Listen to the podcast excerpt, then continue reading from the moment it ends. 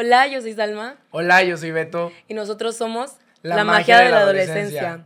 Bueno, el día de hoy quisimos hacer una dinámica en la cual tenemos aquí un pequeño bowl en el cual están una serie de preguntas que dejamos en nuestras redes sociales y pues vamos a comenzar. ¿Empiezas tú? Sí, igual básicamente si ustedes quieren como de que compártanos qué opinan de la paz mental en los comentarios, déjenos preguntas y las respondemos en el siguiente episodio. Bueno. Ok, vamos con la primera pregunta. A ver. Salma, ¿dónde encuentras paz cuando te sientes abrumado o abrumada? Bueno, yo soy una chica que hace deporte, o sea, voy a, o sea, juego voleibol y también voy al gym. Cada vez que yo me siento como que con mucha presión social, me siento muy presionada por la escuela y cosas así, lo que yo hago es ir al gym. O sea, voy de 4 o 6 más o menos, pues tomo mi rutina como normalmente lo hago y después de eso, si todavía me siento muy abrumada conmigo mismo, siento que voy a estallar todavía, lo que hago es ir a entrenar o pelotear un ratito con mis amigos, a veces veo a Beto ahí y pues nos ponemos a pelotear y yo siento que para mí eso es encontrar paz. ¿Para ti, Beto? sí.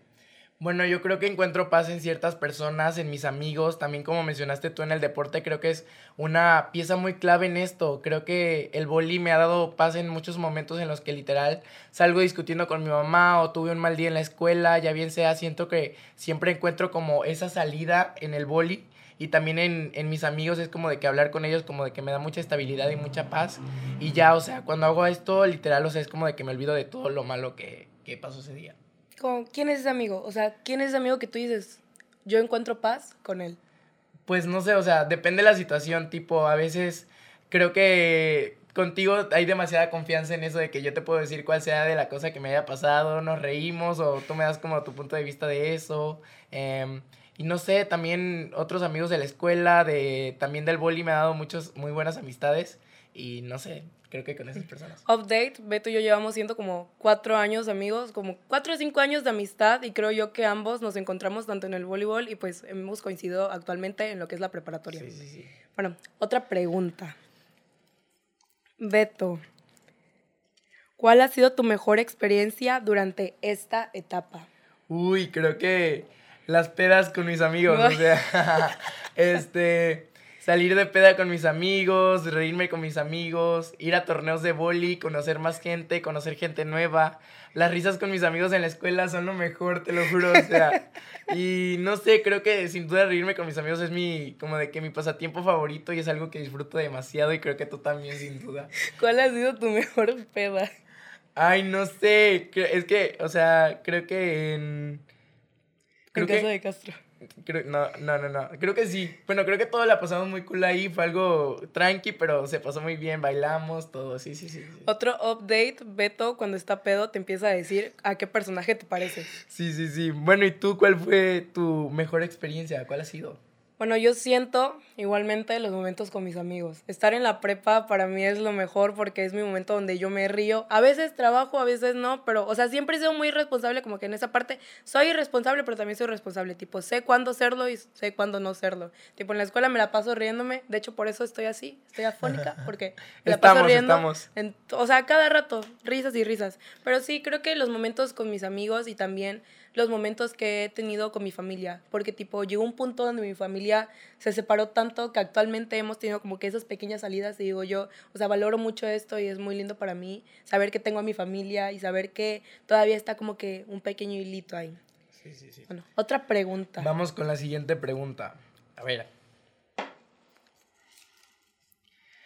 ¿Cuál ha sido tu peor experiencia durante esta etapa? Bueno, yo siento que la pérdida de familiares, como a todos, la pérdida de familiares ha sido algo que ha hecho como que una brecha en lo que es la familia al menos a mí cuando falleció mi abuelita, fue como que un pum, un cambio totalmente en mi familia, puesto que todos la queríamos mucho. Era la abuelita, pues mi abuelita paterna con la que todos congenia, congeniábamos y pues la pérdida de ella fue un cambio radical en mi familia. Eso pasó hace como seis años y hasta el momento todos seguimos como que teniendo ese punto de que tipo, si hablamos de mi abuelita es lo peor para nosotros. Sin embargo, esto ha hecho que uno se dé cuenta de qué personas están y qué personas no.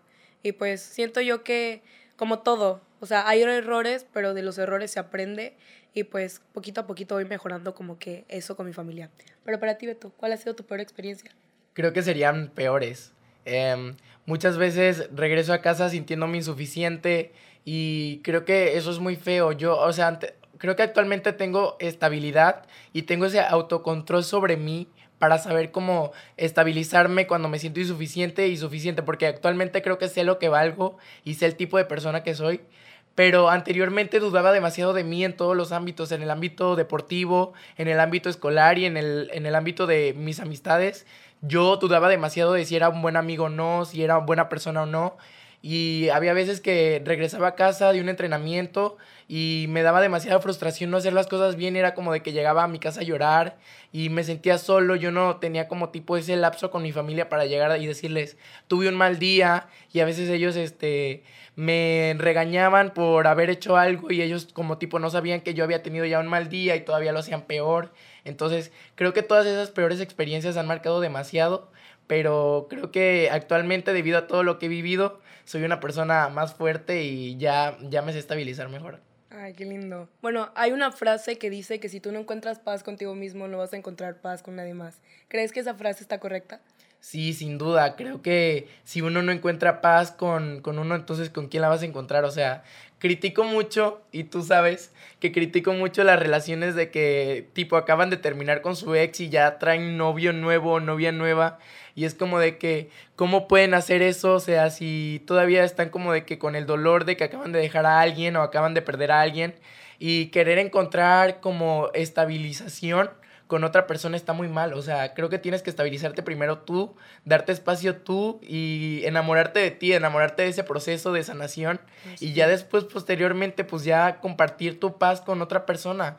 Pero no tienes tú por qué buscar que alguien te complemente, sino que ambos sea como de que un nivel entre ambos, a Exactamente, sí, estoy completamente ¿Y tú qué opinas de esa frase? Ah, está igual, completamente cierta. Yo creo que como dices tú, si uno no encuentra paz consigo mismo, uno no va a poder dar esa paz hacia los demás. Entonces va a ser un caos totalmente. Así que busquen paz primero en ustedes y después busquen paz en los demás. Bueno, otra frase, otra frase, otra pregunta. Otra pregunta. Ok. ¿Cuál es tu mayor complejo, tu mayor inseguridad? Mm, creo que mi mayor inseguridad es tipo no ser bien recibido en un lugar o sea, yo soy una persona que siento que soy muy, como muy tratable, o sea, muy sociable y siento que yo no soy como de que difícil, como de que entablar una amistad o una conversación conmigo, pero me da muchísima inseguridad llegar a un lugar y tipo que todos te hagan caras o que te den la bienvenida mal y es tipo, güey, o sea, me hace sentir mal. O sea, yo llego y tipo, hola, ¿cómo están? Y que todos te miren raro. Es así como de que no, no, no, eso sí me hace, me hace sentir muy inseguro. Me ha pasado, me ha pasado. Realmente. Como en, en cierto salón de la prepa, ¿no te acuerdas que todos nos miraron raro? Ay, no. Qué mal me. O sea, ay, que no quisiera decirme qué mal me caen, pero Ay, no, hay. es que hay personas real. En nuestra prepa hay personas que tú las ves y ya enseguida te hacen caras. O sea, ni siquiera tienes una relación con ellos, no te llevas bien con ellos y ya enseguida te están haciendo caras. O sea, ¿qué onda? Ay, no. A ver, vamos. con la siguiente pregunta. A ver. Un breve corto porque tardo mucho abriendo el de este. A ver. ¿Tienes algún hobby? Sí, por supuesto que sí. Bueno, yo creo que mi hobby es, como ya lo dije anteriormente, el deporte, el voleibol. Es, o sea, es eso que a mí me encanta hacerlo. También otro hobby, pues, ir al gimnasio, pasar tiempo con mis amigos e incluso estar en mi casa. O sea, yo estando en mi casa pintando, escribiendo, escuchando música, todo eso me encanta. Como que tener un momento donde yo pueda decir, ese es un momento para mí. O sea, un momento que yo me dé a mí.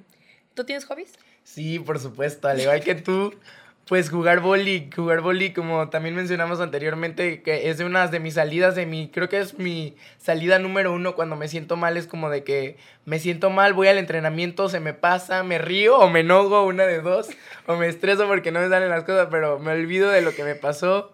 Y este, sí, igual como mencionas, a veces estar en casa viendo, no sé, Netflix, una serie o riéndote con tus amigos, creo que es uno de mis hobbies más favoritos así que tengo de que pasar tiempo viendo tele, mis amigos y el boli son como mis tres salidas principales. Y pues, este... Se nos acabaron las preguntas. Ya se nos acabaron las preguntas, pero vamos a dar una breve conclusión acerca de esto, así como de que tú, después de esta conversación, como de que, ¿qué opinas ahora de la paz mental? ¿Qué concluyes? Yo, o sea, es que actualmente, o sea, uno ya ha vivido muchas cosas, ¿no? Y de las experiencias, pues se aprenden, ¿no? Anteriormente yo era una persona que, o sea, explotaba fácilmente. Yo, yo, yo explotaba antes, yo le podía decir a Beto que ya no quería que fuera mi amigo y cosas así, pero yo me arrepentía de eso a los días, a los segundos. Entonces yo creo que es muy importante que todos estemos bien con nosotros mismos para después poder o sea, establecer una relación con alguien. Tipo, si yo no estoy bien, yo no te voy a tratar bien a ti. Y pues obviamente yo no te quiero tratar mal a ti, porque pues ambos somos amigos. Entonces, busquen primero esa paz mental con ustedes, vayan al psicólogo, encuentren a esa persona que ustedes digan, yo hablando con ella me siento bien, yo hablando con él me siento bien. Y pues no se acomplejen, no piensen que por ir al psicólogo eres una loca o cosas así, porque ha pasado mucho de que escucha, he escuchado mucho la frase de que no, si vas al psicólogo es porque estás loco, y realmente no. El psicólogo es un lugar donde tú vas a expresarte sin que nadie te juzgue realmente y vas a encontrar una solución a tus problemas. Pero hablando de esto, ¿tú qué opinas acerca de ir al psicólogo? ¿Crees que es un cumplido que te digan, o sea, ve al psicólogo o crees que es un insulto? No, sin duda es un cumplido. Hoy en día la terapia es algo fundamental que todos deberíamos tomar en cuenta antes de, como de que, antes de tipo tener una amistad o algo, creo que la terapia es como de que refuerza ese lapso entre tú y las personas y más que nada te refuerza tu amor propio, o sea, eh, si no te amas tú, no vas a amar a nadie más, o sea, literal, y creo que la terapia es un paso fundamental actualmente en la vida y me da muchísimo gusto que nosotros como adolescentes estemos intentando hacer ese cambio de que cambiar el point of view que tienen los adultos hoy en día de, de que ir al psicólogo es cuando ya tienes una enfermedad en el cerebro o que estás mal de la cabeza o así. Ya el psicólogo actualmente hoy en día ya es hoy algo normal, literal, creo que algo que todos deberíamos practicar. Sí, realmente sí. Y pues Trust the process, real. O sea, no porque tú estés mal ahorita significa que vas a estar mal siempre. Para todo hay una salida, pero es muy importante que uno como que dé ese paso. Muchas personas tenemos miedo de dar ese paso, de ir al psicólogo, de tomar terapia, de intentar algo con alguien, de dejar algo que nos está haciendo mal, pero pues no tienen por qué estar, o sea, no tienen por qué estar en un lugar donde ustedes se sienten mal. Siempre como que den su punto de vista, siempre den su opinión, nunca se queden callados y pues Nada, yo creo que la paz mental es lo fundamental actualmente. Así es. Pero, ¿tú qué opinas? ¿Cuál es tu conclusión acerca de esto? Pues me da demasiado gusto escucharte. Creo que si te escuchara la Salma de hace tres años y de escuchar a la Salma de hoy en día, se admiraría demasiado. Yo como amigo te admiro demasiado porque he visto todo este ah. proceso de cómo tú eras demasiado insegura antes y ya ahorita encuentro estabilidad en ti y no sé, de verdad me da demasiadísimo gusto eso de que hayas salido de, de tus crisis y hayas logrado encontrar ese punto. De verdad me da muchísimo gusto. Ay, qué lindo, voy a llorar. Real. bueno, y nos vemos en el otro episodio del podcast. Bye. Bye.